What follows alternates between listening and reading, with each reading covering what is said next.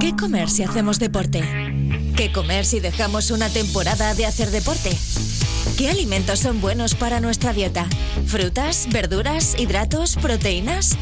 No tengas dudas sobre tu alimentación. Los jueves en Es Radio es Nutrición con Guillermo Casas. Vale. Bueno, pues que no es que me estaba convenciendo Marina de que fuera a jugar un partido de fútbol, no sé qué. Digo, no, eh, directamente. Es que para recaudar ya llevo yo lo que haga falta, pero no juego el partido. Eh, que ahí pasan muchos, muchos rollos. Eh, el otro día hacía Sergio una, te hacía una pregunta y sobre esa pregunta hoy queremos también ahondar, ¿no, Guillermo? Sí, el otro día Sergio, bueno, me hacía una pregunta como muy específica, ¿no? Sobre un, un deportista que va a entrenar con él, quien fuera, y que le preguntan o bueno, le sugieren muchas veces que para mejorar su fuerza o cualquier otro ámbito de, en, el, en el rendimiento, que si es necesario ¿no? la toma de ciertos suplementos. Vamos a comentar un poquito si es necesario o no. Y otro día también salieron a la palestra dos suplementos que si nos da tiempo también vamos a comentar un poquitín, que están ahora muy de moda, como proteínas y, la glutamina. Vamos a poner un poquito ahí las bases y hablar un poquito sobre ellos. Bueno, pues esa es la pregunta. ¿Hace falta tomar esos de manera, suplementos? De manera general, ya lo hemos dicho muchas veces aquí, que, podemos decir que no es necesaria la toma de, suplementos deportivos para conseguir mejorar eh, el rendimiento de, de, un deportista. Ya tienes de uñas a todos los que lo venden. Pues, por supuesto, y, me pelearé con quien, con todos los que hagan falta y defenderé esta idea de que no es necesario, ¿vale? Otra cosa es que teniendo y poniendo todo un poquito en contexto pueda ayudarnos de alguna manera a conseguir esos, esos objetivos, ¿no?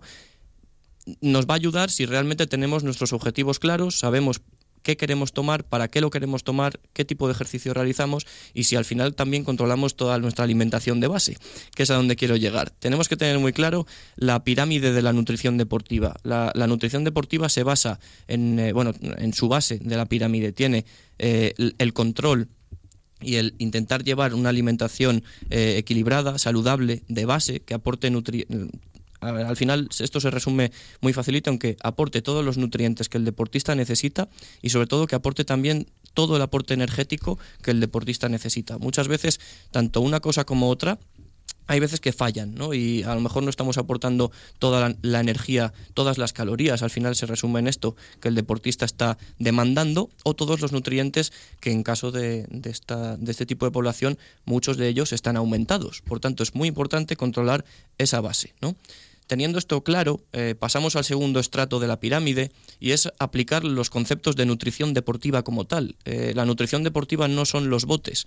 La nutrición deportiva es aplicar eh, los principios básicos de la alimentación, adaptarlos al deporte. Lo que hemos comentado al inicio. ¿Qué deporte hago? ¿Es, un, deporte más explosivo, más de resistencia? ¿Cuándo, ¿Qué tengo que comer antes? ¿Qué tengo que comer después? ¿Cómo me hidrato? al final es esa, es la nutrición deportiva realmente qué me van a aportar los nutrientes, cuándo los debo de tomar y para qué los tengo que tomar.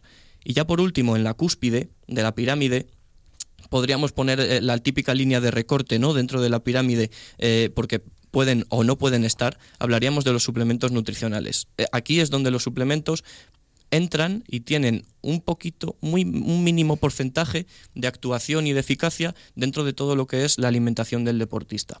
Si controlamos bien la base y controlamos bien la aplicación de esa base a nuestro deporte, podremos hablar con el deportista de si es necesario o no, o si va a ser útil en él la utilización de estos, de estos suplementos. ¿no? Entonces, eh, partiendo de, estas bases y que todo el mundo lo tenga bien más o menos claro, eh, comentamos un pelín el eh, tema de proteínas y glutamina, que son quizás de los suplementos más oídos y que más se usan actualmente en, en el deporte Empezamos con las proteínas, criminalizadas en muchos casos y endiosadas en otros. ¿no? Mm, depende quién hable de ellas. Eh, te cuento una cosa u otra. Te cuento una cosa u otra.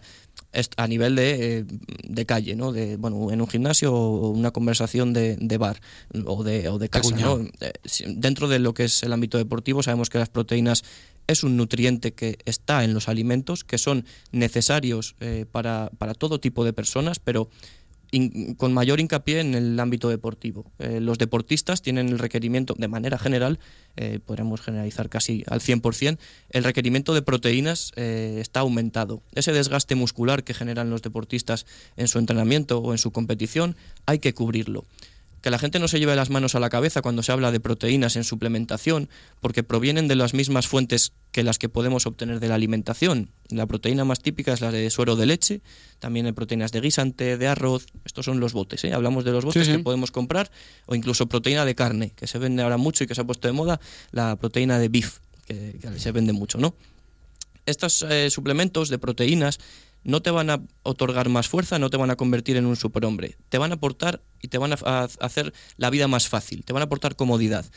Porque como hemos dicho, el deportista tiene esos requerimientos de proteína elevados. Y si hace dobles sesiones, por ejemplo, de entrenamiento, quizás una comida post-entrenamiento le coincida con irse a trabajar, con irse a hacer cualquier otra tarea y no tiene un momento para poderse sentar a comer un par de huevos, con los que podría obtener esa proteína. Es aquí donde entran los suplementos a facilitar al deportista que cubra sus requerimientos nutricionales. ¿no? Entonces, eh, no dan superpoderes, no te van a hacer mejor deportista, ni te van a hacer aumentar o mejorar tu rendimiento, pero sí te pueden ayudar si realmente controlas todo el resto. ¿no? Y por último, pasamos a la glutamina, que este sí que es ahora mismo como el suplemento que está en boca de todos los, todos los deportistas y se usa muchas veces mal. Se usa con un objetivo de ganancia de masa muscular, de mejora de la fuerza, que sí que puede tener un poquito de, evidencia ahí, pero no es su fuerte. La glutamina, para que todos lo entendamos, es un aminoácido. Las proteínas, como nutriente entero, están compuestas por 20 aminoácidos. ¿Eh? Esos aminoácidos se combinan, por ejemplo, el huevo tiene la mayor parte de esos aminoácidos, no todos los alimentos tienen los 20, entonces por eso tiene que ser la alimentación variada nos están intentando vender un suplemento, un aminoácido de esos 20, como que es la panacea, como que nos va a solucionar todo tipo de problemas, ¿no? Y es aquí donde una proteína completa te va a aportar más beneficios en lo que es la recuperación, regeneración muscular y aporte quizás de mejora del rendimiento.